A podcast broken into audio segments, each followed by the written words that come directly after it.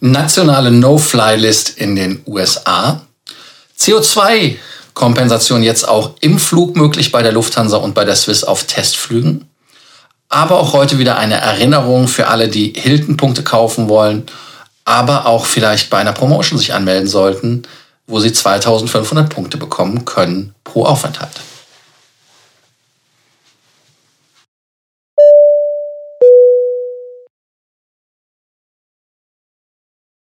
Willkommen zu Folge 37 in der heutigen Folge. Wie immer natürlich den Abonnierbefehl. Abonniert den Kanal, damit ihr keine Folge mehr über Meilenpunkte, Status und aber auch aus der Aviation verpasst. Die Glocke anmachen. Dann bekommt ihr auch Benachrichtigung, wenn wir etwas Neues posten. Ganz wichtig ist auch unten zu kommentieren, denn der Austausch von und mit euch, der ist für uns ganz wichtig, weil davon leben wir. Und ähm, ganz, ganz wichtig, liken, damit der Algorithmus uns auf YouTube lieb hat. Das erste Thema ist El Al. Die Israelis und die Araber haben sich einem Art Friedensvertrag angeschlossen. Die haben jetzt Flüge gegen ein, gegenseitig. Heißt also, Emirates fliegt nach Tel Aviv, Etihad fliegt nach Tel Aviv und die El Al will jetzt auch wieder nach Dubai fliegen. Aber irgendwie soll das nicht so ganz stattfinden mehr ab 8. Februar, weil man nämlich von der Shin Bet, das ist übrigens der Inhalt, Inlandsgeheimdienst, nur damit ihr es wisst, wer nicht weiß, wer Shin Bet ist. Und die Shin Bet hat gesagt, das mit dem Dubai-Flughafen, das geht gar nicht. Vielleicht ist es euch aufgefallen, wenn ihr Flüge mit der El Al irgendwo seht, ist ja ein sehr, sehr hohes Sicherheits- Level, was da ist. Das heißt also, man hat verschiedene Stufen, die man begehen muss, damit man ins Flugzeug reinkommt. Wenn das Flugzeug am Boden steht, zum Beispiel in Zürich habe ich es gesehen, ist das Flugzeug am äh, Boden bewacht von äh, fast militärischen Einheiten von der Bundespolizei oder von der Kantonspolizei, wie das da ist. Ich weiß gar nicht, was das ist, aber in Schweizer. Aber ihr könnt das ja unten reinschreiben in die Kommentarfunktion. In der äh, in Deutschland wäre es die Bundespolizei. Und äh, da hat die Schimbett gesagt, du, das mit äh, mit Dubai funktioniert nicht. Und die Dubai ähm, Security Authorities, wie das bei denen heißt, sagen, nö, da sehen wir eigentlich kein Problem. Aber es gab da halt so ein paar ähm, Dispute, die man hatte. Heißt also, dass man da halt schauen muss, dass die Israelis sich sicher fühlen und das auch zu Recht, weil sie sind natürlich bei vielen noch immer auf der Liste, ähm, die halt problematisch ist. Und man hat ja auch in Israel sehr, sehr viele Angriffe so abwehren können. Deshalb kann ich das ganz klar verstehen. Also insofern hoffe ich, dass sie dieses Problem lösen, weil wäre ja schade, wenn der erste Flug, der ja übrigens im August 2020 von Israel durch Saudi-Arabien in die UAE erfolgt ist, einfach so abrupt dann beendet werden würde. Übrigens war da ja der Herr Kushner an Bord. Das ist der ähm, Jared Kushner, das ist der Schwiegersohn, aber zu dem Zeitpunkt auch Senior Advisor von Donald Trump. Also insofern, da haben sie vielleicht etwas Gutes gemacht, wenn man das so sagen darf. Ed Bastian, der CEO von Delta Airlines, hat schon wieder, ja, er hat es, glaube ich, im September oder sowas auch schon mal versucht, so eine Art No-Fly-List zu machen. Das heißt also eine nationale No-Fly-List, wo man Passagiere, die sich nicht bewe bewegen können, ich weiß gerade, benehmen können, äh, dass man die auf diese Liste setzt und dann zum Beispiel, wenn es bei Delta passiert, dass die nicht nur bei Delta nicht mehr fliegen dürfen, sondern auch bei United nicht mehr fliegen, also ganz nationwide. Ne? Und ähm, ich weiß nicht, ob wir das damals schon mal besprochen hatten. Ich fand das etwas problematisch. Ich finde das natürlich problematisch, wenn man sich an Bord nicht benehmen kann. Ich finde es problematisch, wenn man dem Personal gegenüber Mitreisen oder sonst was halt wirklich da ähm, unruly ist. Aber das Problem ist natürlich auch, es gehört zu allem zwei Seiten. Und ähm, das bringt ja nichts, wenn man zum Beispiel schaut, dass ähm, da dann irgendwie so eine Liste entsteht mit dem Department of Justice zusammen. In Deutschland wäre das ja das Bundesjustizministerium. Und man müsste da dann äh, als Lufthansa zum Beispiel Leute nicht mehr befördern, dürfte das nicht. Das macht bei Lufthansa natürlich vielleicht Sinn, weil die etwas monopolistisch unterwegs sind. Aber ich finde, man müsste da halt auch eine Möglichkeit haben, dass man dem widersprechen kann oder dass es einen unabhängigen ähm, Körperschaft gibt, die einem da vielleicht so eine Art... Ähm, Karenzzeit gibt, aber dann darf man wieder fliegen. Ist das lebenslang? Also da sind viel zu viele Fragen. Und äh, was heißt das, wenn man von Los Angeles nach New York fliegen möchte? Muss man dann mit Aero Mexico fliegen über, über Mexico City oder was? weil man in Amerika nicht mehr fliegen darf. Also ich finde das auf der einen Seite ganz gut, aber es muss halt knallharte Regeln geben, weil es gibt ja auch Flugbegleiterinnen und Flugbegleiter, das muss man ja der Ehrlichkeit halber sagen, die halt so ein bisschen übers Ziel hinausschießen manchmal. Ich hatte zum Beispiel heute eine Sache, die fand ich auch spannend. Da wurde eine Durchsage gemacht, wer seinen Koffer nicht mit ins Flugzeug nehmen will, kriegt die ins Belly, aber Delivery at Aircraft, das ist das, wenn man mit kleineren Flugzeugen fliegt, wo er es an der Tür abgibt und dann, wenn ihr gelandet seid, kriegt das zurück. Da habe ich gedacht, oh geiler Scheiß, mache ich. Und äh, dann habe ich halt mir so ein Tag holen wollen. Sagte, wo ist denn deine Tasche? Und ich hatte die Tasche halt stehen lassen und habe mir die Tasche dann ähm, quasi das Badge erkämpfen müssen. Und ich verstehe sowas nicht. Also ich meine, auf der einen Seite wollen die doch, dass die Leute das äh, machen. Auf der anderen Seite dann so ein bisschen passive-aggressive. Und das ist eine Situation, die hätte eskalieren können. Also wenn ich einen schlechten Tag gehabt hätte, hätte ich auf den Pott gesetzt.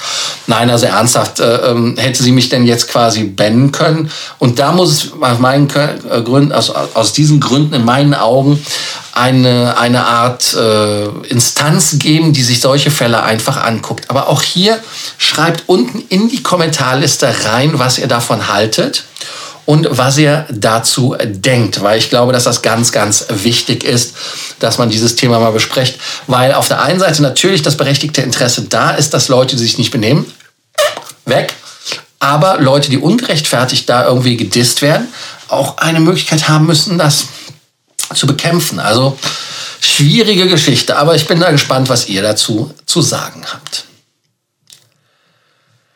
CO2-Kompensation, das ist ja ein Riesenthema in der Lufthansa-Gruppe. Die Lufthansa versucht ja nachhaltig zu sein. Die Lufthansa hat ja das Thema riesig aufgehängt und das ist ja für die einer der größten Themen. Ich erinnere mich, letztes Jahr noch um diese Zeit hatten wir ja unsere Clubhouse-Talks und da war ja auch der Jost Greve der ja auch gesagt hat, äh, man will vielleicht die Vielfliegerkarten für Leute, die kompensieren, irgendwie mit einem grünen Sticker machen oder irgendwas. Also man möchte da wesentlich grüner werden. Aber die Frage ist, warum will man grüner werden? Will man grüner werden, damit die Lufthansa grüner ist, aber nicht zahlen muss und das sollen die Kunden machen? Oder ist das so, dass die Kunden das auch wollen. Ich weiß es ehrlicherweise nicht wirklich, weil in dem Zusammenhang zum Beispiel die Scandinavian Airlines macht das so, dass die Scandinavian Airlines ja, die kompensiert. Das heißt also, die Kunden merken das gar nicht, dass kompensiert wird, ist irgendwie eingepreist und ähm, natürlich gibt es auch verschiedene Varianten mit Bäumen und so weiter. Also da gibt es verschiedenste Diskussionen, inwieweit das äh, ähm, sinnvoll ist, weil Bäume brauchen ja eine Zeit, bis die funktionieren. Aber jetzt will man halt an Bord öffentlichkeitswirksam das Ganze positionieren. Und ähm, auf den Kurz- und Mittelstrecken hat man ja auch zum Beispiel das Essen weggetan, hat da gesagt, man möchte da auch einfach wir möchten einfach ökologisch das machen, ist vielleicht auch nur so ein Grund, der vorgeschoben ist. Und jetzt soll über das In-Flight-System halt ähm, ermöglicht werden, den Schadstoffausstoß zu kompensieren. Man kriegt auch Überblick, wie viele Leute auf dem Flug schon kompensiert haben, wie viel man CO2 verbraucht auf dem Flug, also solche Sachen alles. Und ähm, ich finde das auf der einen Seite finde ich das gut, auf der anderen Seite finde ich es problematisch, weil da natürlich auch so ein bisschen äh, Druck aufgebaut wird. Und ähm, nur warum fliegt die Lufthansa diese 20.000 Leerflüge, also 18.000 plus 7.000 von der Brussels oder sowas? Und ähm, da muss man halt gucken und bis 2050 will man äh, komplett CO2-neutral sein, hat ja auch eine Flottenmodernisierung, deshalb ist ja auch der A380 den ganzen zum Opfer gefallen. Also, was ist eurer Meinung nach da bei dem Thema zu sagen?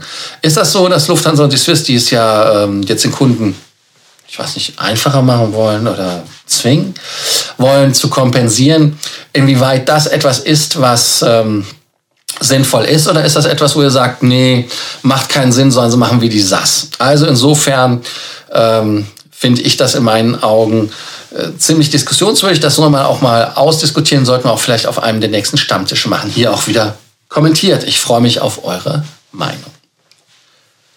Hilton. Hilton einmal die Erinnerung für alle, die die Punkte kaufen wollten. Ich hatte ja damals schon was gesagt. Die Aktion läuft bis zum 9. Februar. 100% Bonus.